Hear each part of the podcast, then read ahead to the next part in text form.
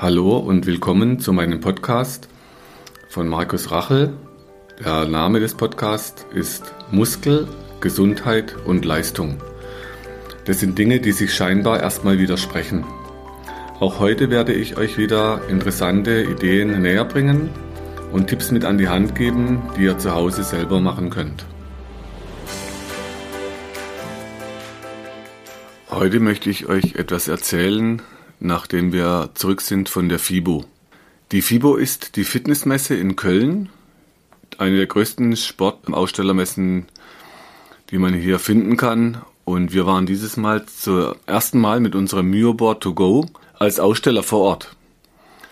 Und spannenderweise, wenn man vier Tage auf seinem Messestand die Zeit verbringt, es kommen immer wieder ganz unterschiedliche Menschen an den Stand, die sich informieren möchten, was man zu bieten hat. Und was schon auffiel, es kamen sehr viel, sehr durchtrainierte Menschen. Und spannenderweise dann immer wieder, ja, ich habe Nackenschmerzen, ich habe Schulterschmerzen, Rückenschmerzen. Einer kam mit Bandscheibenvorfall im Hintergrund. Und wenn man sich die letzten Jahre so anschaut, wenn wir Patienten in der Praxis hatten, wir haben ja immer auch empfohlen, Muskeln zu stärken, wenn jemand Rückenschmerz hatte. Wenn man sich jetzt diese ganzen durchtrainierten Menschen anschaut, dann dürfte dort ja eigentlich keiner Schmerzen haben, weil die haben ja alle die Muskeln so stark trainiert, dass sie wohl genug Kraft hätten. Und was dann äh, schon auffällig war, wenn man denen dann so ein paar Zusammenhänge erklärt, wie so die Bahnen sich über den ganzen Körper ziehen, ob man jetzt Muskel-Faszienkette sagt oder Akupunkturbahn, dass eben die Bahnen die gleichen sind und von Kopf bis Fuß durchgehen, dass man Spannungsmuster findet. Und immer dann, wenn zum Beispiel der Kiefermuskel zubeißt, und der Körper in diese Flucht-Kampfspannung geht, die in den letzten Podcast immer wieder auch erwähnt wurden, sodass die Spannung vorne zuzieht, aber die Wirkung dann im Nacken hinten stattfindet. Also vorne Zug heißt hinten Nackenprobleme. Und ganz viele von diesen Menschen, die an den Stand kamen, äh, klagen dann über Nackenprobleme, Verspannung im Nacken.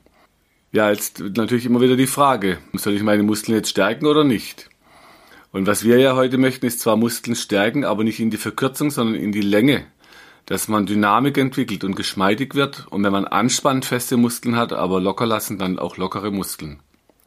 Und wenn man das diesen Menschen dann so näher bringt und eben sagt, dass man vorne an die Spannung ran muss, war interessant, dass uns gegenüber ein Stand war, die haben dann so Nackenmassagekissen verkauft. Man konnte dann so von vorne ziehen und sich dabei schon den Druck selber dosieren im Nacken, fand ich richtig gut. Aber das Teil ist halt immer das gleiche, die Rollen bewegen sich für alle Menschen gleich.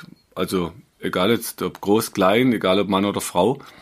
Also nicht sehr individuell, sondern halt eben für alles Gleiche. Aber eben auch nur am Nacken.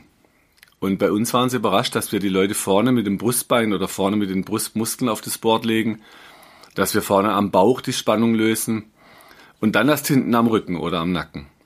Also waren interessante Tage, wenn man das nochmal so sieht, ne, wie den Menschen, wie die relativ viele Menschen immer noch dieser Idee erliegen, dass eben das Muskelstärken allein schon die Lösung wäre, dass man Schmerzen los wird wo eben auf der anderen Seite bei zu viel Kraft richtet sich auch wieder gegen uns.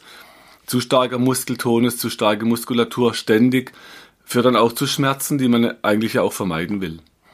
Und so scheint es allein eben nicht die Lösung. Und es gibt gerade ein tolles Video von einem YouTuber, der hat 1,6 Millionen Follower. Der geht so in verschiedene Fitness-Challenges und hat sich gerade so im Shaolin-Kloster gestellt in Saarbrücken und interessant war, er war schon wirklich, er hat äh, Durchhaltewillen, aber die Übungen, die kriegt er halt so nicht hin wie die Mönche. Und wenn man so im Shaolin zuschaut, der sieht ja nicht so trainiert aus. Und er sagt eben auch ganz klar, es liegt ja nicht nur an der Kraft im Muskel, sondern eben diese Geschmeidigkeit auf den Faszien, Geschmeidigkeit in der Muskulatur und die Haltung von innen raus. Der, der schiebt dann ganz locker so einen ganz durchtrainierten Menschen eben auch weg. Also nicht das Aussehen vom Muskel ist das Entscheidende, was der kann, sondern das ist dann eher so für die Anerkennung von außen, dass man eben eine gute Figur hat und toll aussieht. Aber was Leistung bedeutet, ist halt nochmal was anderes. Und setzt sich zusammen aus der Kraft, die man hat und der Bewegungsamplitude, auf der man sich bewegen kann. Und so sind eben auch die Sportler in der Praxis immer wieder überrascht, wenn man denen dann eben sagt, dass die Beweglichkeit mindestens genauso wichtig ist, eher wichtiger wie die Kraft, wenn es um langfristige Leistung geht und dann auch Gesundheit dass sich eben diese ganze Kraft nicht gegen uns selber richtet, gegen unser eigenes System. Weil mit zu viel Kraft, immer zu angespannt, richtet sich die Kraft plötzlich durch die Gelenke gegen unsere eigenen Strukturen, sodass dann plötzlich eben so ein, ein ganz durchtrainierter mit einem Bandscheibenvorfall kam und sich gewundert hat, dass ich ihm erstmal versucht habe, vorne die Spannung zu lösen im Bauch, dass er irgendwie aus dieser Hochspannung rauskommt. Ich weiß nicht, wie gern so ein ganz durchtrainierter Mensch das hört und dass eben dann zu viel Spannung und zu viel Kraft auch nicht der richtige Weg sein kann. Also hier wieder Plädoyer für eine Mischung aus Bewegung und Kraft, Beweglichkeit und Kraft als Mischung und Kraft so, dass man sie entwickeln kann, aber auch wieder loslassen kann, dass sie nicht immer wirkt im Körper. Und das andere waren dann natürlich so ähm, ganz viele Möglichkeiten, das Board auszuprobieren. Viele Menschen haben sich draufgelegt.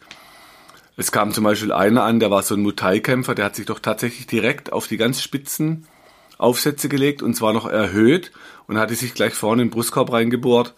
Also fand ich schon sehr erstaunlich. Aber für ihn war das genau richtig. Und andere waren schon mit den flachen Steckern bedient und haben gesagt, oh, das tut ja ganz schön weh, aber irgendwie lässt dann doch los. Und so dass man dann merkt, okay, man kann über den ganzen Körper verteilt sich selbst die Punkte lösen. Und das war ja bei der Herstellung so meine Grundidee, dass man eben den ganzen Körper beackern kann. Dann war es erstaunlich, dann kamen auch Leute, die haben dann von Triggerpunkten gesprochen. Ich habe dann extra sogar ein Plakat hingehängt mit Triggerpunkten, dann eins mit den Muskel- und Faszienketten, eins mit den Akupunkturketten, also die Meridianbahn. Und manche sprachen dann, ja, das ist ja ein Trigger und reduzieren das wirklich einfach auf, wie wenn das nur ein Trigger wäre. Und ich muss ja dann schon auch sagen, ja, Mozart ist ja nicht eine Klaviertaste. Natürlich habe ich die Taste, natürlich habe ich den Trigger, aber der ist ja nicht entscheidend, was da im Körper passiert. Und wenn man den Fuß reindrückt, dann kann man sagen Trigger, man kann auch sagen Fußreflexzonenpunkt, man kann sagen Niere 2, man kann sagen Muskelansatz von den Fußmuskeln. Also wie auch immer man so einen Punkt nennen mag, aber man darf es halt eben nicht auf eins reduzieren. Und da merkt man schon, es ist natürlich schon sehr viel komplexer. Und schön war dann so im, im Gesamten, dass eben viele sich interessiert haben, viele auch richtig begeistert waren. Erstmal von der Idee, dass man das Kinderbuch, was ich 2006 mal geschrieben habe, für Kinder schon den Einstieg hat. Das Athos und die Knorpelfresser ist auch in dem Podcast extra mal aufgeführt. So bei Kindern schon die Idee, dass man die eher locker und geschmeidig hält, statt sie so fest und straff zu trainieren. Dann bei den Erwachsenen das Dehnkraft to go. Da kam jetzt gerade der Probedruck vom Buch, den hatte ich da dabei. Dann das Board als Muskelbürste, um sich jeden Tag die Spannung aus den Muskeln zu lösen. Und dann die Behandlung als letztes Backup, wenn es schief geht so dass dieses Gesamtkonzept, die Idee, dass man die Kraft steigert, aber die Spannung nicht unbedingt so hoch treibt, fanden dann viele doch gut und so dass wir zum Glück natürlich auch ein paar Produkte verkaufen konnten. Aber eben die Kontakte, wo kamen, waren sehr interessant, so in den Verband der deutschen, äh, Deutsche Verband der Physiotherapeuten oder Hoteliers, wo sich interessieren im Ausland, so dass ich dann auch gespannt bin, wo die ganze Reise hingeht und es bleibt spannend war natürlich am Anfang, als ich so die Idee hatte, den Patienten etwas an die Hand zu geben, dass sie sich zu Hause selber helfen können oder im Urlaub. Das war für mich damals nicht absehbar, aber hat sich jetzt so entwickelt. Und das Spannende war, wenn wir das Produkt so ein bisschen erklärt hatten und vorgestellt, was man so machen kann, und den Menschen das in die Hand gaben und sagen, guck mal, das kann in den Koffer, da waren die immer wieder überrascht, wie leicht das Produkt ist. So dass es sehr stabil, biegbar, aber doch nicht bricht und so leicht, dass man es in den Koffer stecken kann. Natürlich auch die ganzen, dass man es halt in Spülmaschine stecken kann, dass man es desinfizieren kann, so dass man dann schon sagen kann, wirklich also rundum gelungen, ähm, mit der Idee, dass man den ganzen Körper, Füße, Hände, Rücken, Bauch, Hals, Nacken, Kiefer zu Hause selbst entspannen und lösen kann.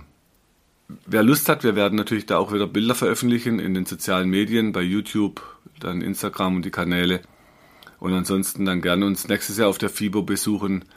Mir hat es schon sehr viel Spaß gemacht, wenn auch vier Tage schon lang sind, weil man muss ja auch die Praxis zumachen. Viel Vorbereitung, viel Nachbereitung, aber doch spannende Tage. Und schön natürlich auch mit dem ältesten Sohn sowas zu gestalten. So eine Papa-Sohn-Nummer. Fand ich schön zu sehen, wie er sich entwickelt hat, wie er das im Umgang mit Menschen macht. Wo ich jetzt kein so ein Vertriebsmensch bin, ich bin halt nur mal Herzblutbehandler. Aber schön zu sehen, wie er das so im Vertrieb macht und eben mit Menschen umgeht und auch so als Lösungen dann halt als Weihnachtsgeschenk sich das schenken lassen anbietet. Das wäre ich vielleicht nicht gleich drauf gekommen. Also schöne Sache, schöne Aktion, wenn auch anstrengend. Und ja, mal schauen, vielleicht schaffen wir es dann nächstes Jahr wieder.